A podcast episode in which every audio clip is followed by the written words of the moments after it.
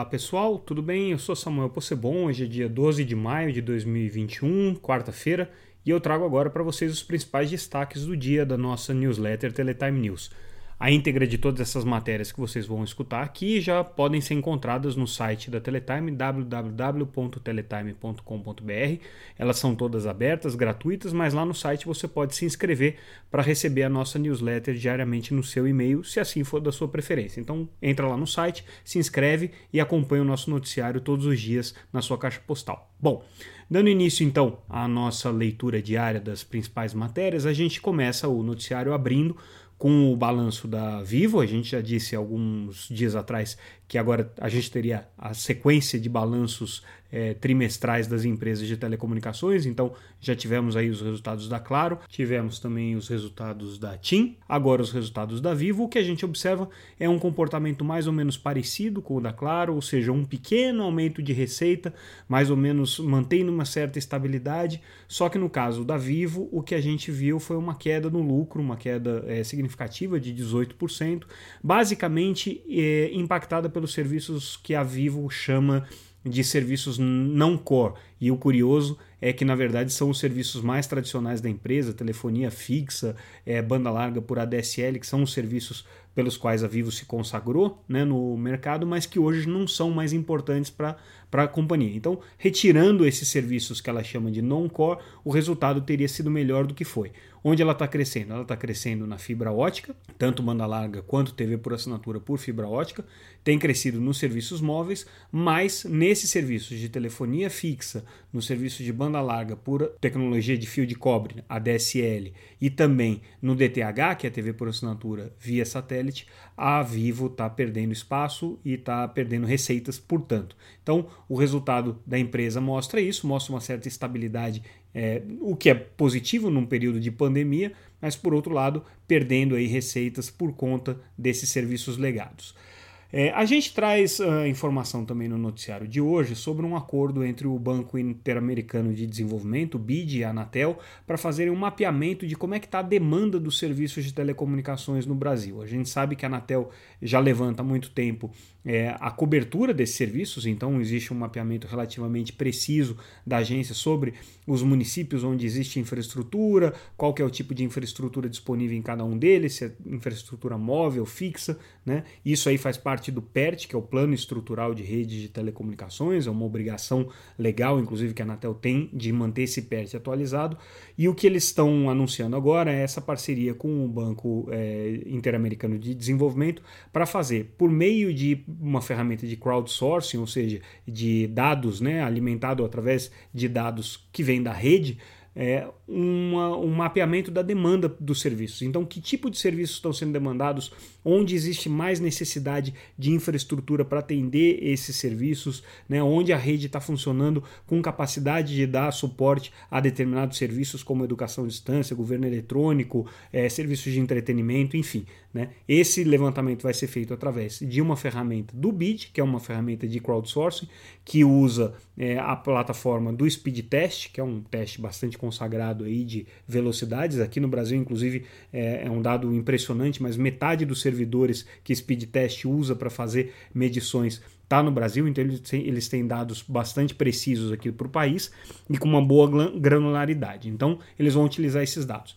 Na mesma é, entrevista, a, o BID também anunciou algumas, é, alguns achados que foram feitos nos últimos estudos realizados pelo banco, especialmente no caso brasileiro com relação à questão da conectividade.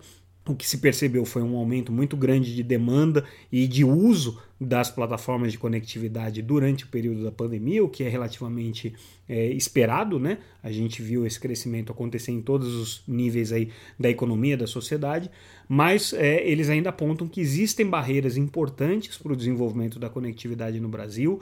Eles apontam que existe a necessidade de investimentos, um número que o BID traz é a necessidade de 20 bilhões de dólares para investimentos para que o Brasil entre na média dos países da OCDE em termos de conectividade. Então, esses estudos estão aqui detalhados nessas reportagens, vale a pena conferir. Eles falam também um pouco sobre é, governo eletrônico, sobre governo digital. Então, tem informações bem interessantes que foram levantadas aqui a partir desses estudos. A nossa reportagem já se deu ao trabalho de digerir alguma, alguma, alguns desses números e uma parte desses levantamentos que foram feitos.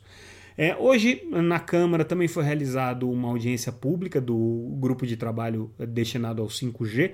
Esse grupo é muito interessante porque eles estão ouvindo vários segmentos, vários atores aí envolvidos diretamente no, no setor de 5G. E hoje foi a vez do IDEC se manifestar, o Instituto de Defesa do Consumidor. E aí a manifestação do IDEC é interessante porque eles é, alertam para o risco de que a gente tenha um 5G elitizado no Brasil, uma vez que foi imposto um padrão tecnológico que é considerado o estado da arte, o melhor padrão tecnológico que tem hoje para 5G, o chamado Standalone Release 16. Claro que isso aí vai evoluir, os releases 17, 18, 19 tendem a ser melhores do que o, o, o que está sendo definido pelo regulador agora como a obrigação mínima no edital de licitação. De qualquer maneira, a preocupação do IDEC é que essa imposição é, possa criar um risco de uma elitização e, portanto, de um aumento de preços do serviço de 5G, com é, uma defasagem entre aqueles que têm acesso e aqueles que não têm acesso, aqueles que têm condições econômicas e os que não têm condições econômicas. Então, é um alerta importante que está até em linha com alguns argumentos que foram utilizados pelas empresas de telecomunicações que não gostaram dessa imposição tecnológica da Anatel no edital, na forma como ele está sendo discutido agora. Vamos ver se isso daqui repercute além dessa manifestação de IDEC. O TCU ainda está analisando o edital, ainda podemos ter algumas novidades pela frente, mas nesse aspecto não é muito provável que haja mudanças. De qualquer maneira, fica o alerta aqui do IDEC é, e vale a pena a gente conferir o que, que vai acontecer daqui para frente.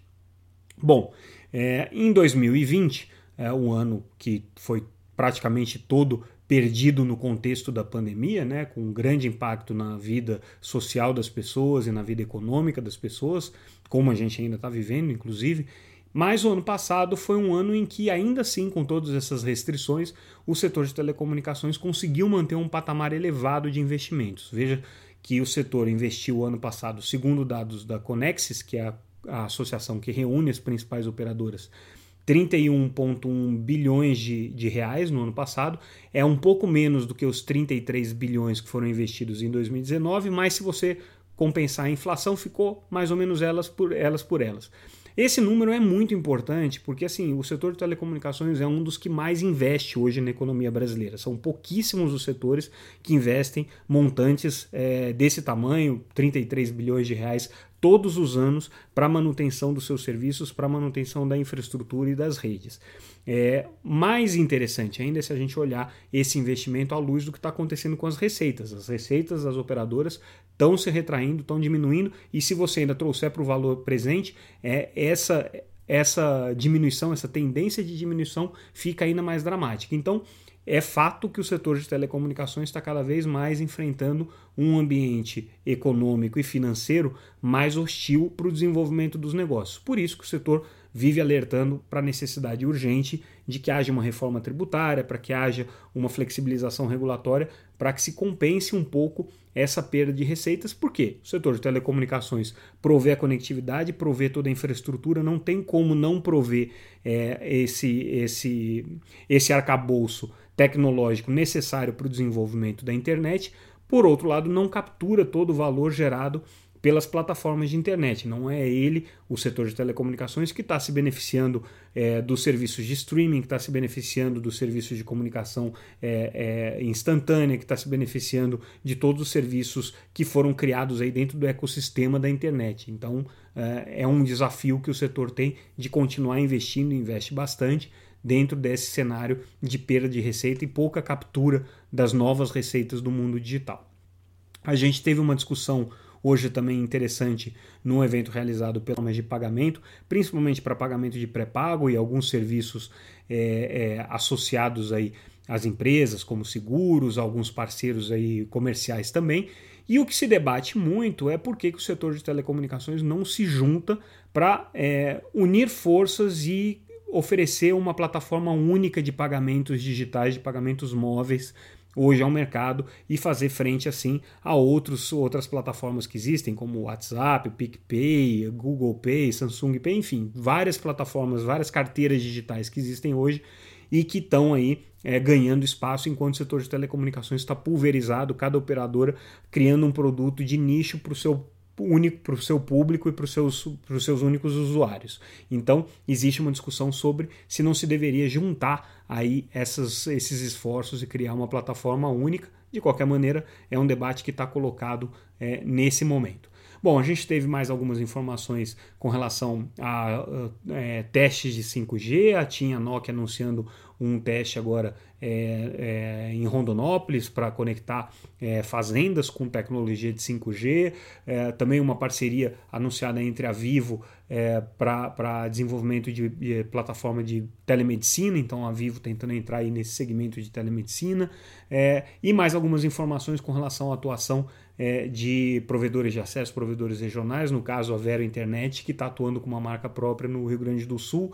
E também a gente traz informação sobre a TIM, incluindo aí nos seus pacotes alguns serviços de streaming. De uma maneira geral, essas são as notícias mais destacadas por, do dia. Eu só queria finalizar com uma informação que não tem a ver com o setor de telecomunicações, mas de certa maneira tem. Aqueles que acompanham a Teletime há mais de 5 anos, 6 anos, certamente conhecem o Rubens Glasberg, que é o fundador da Teletime, foi o idealizador do projeto da Teletime, é um dos mais importantes jornalistas econômicos do Brasil é, e jornalistas especializados é, no Brasil. Ele criou muitas publicações, muitos títulos especializados em tecnologia ainda na década de 80 e depois nos anos 90 com a Teletime, com a Tela Viva, que é a nossa publicação parceira.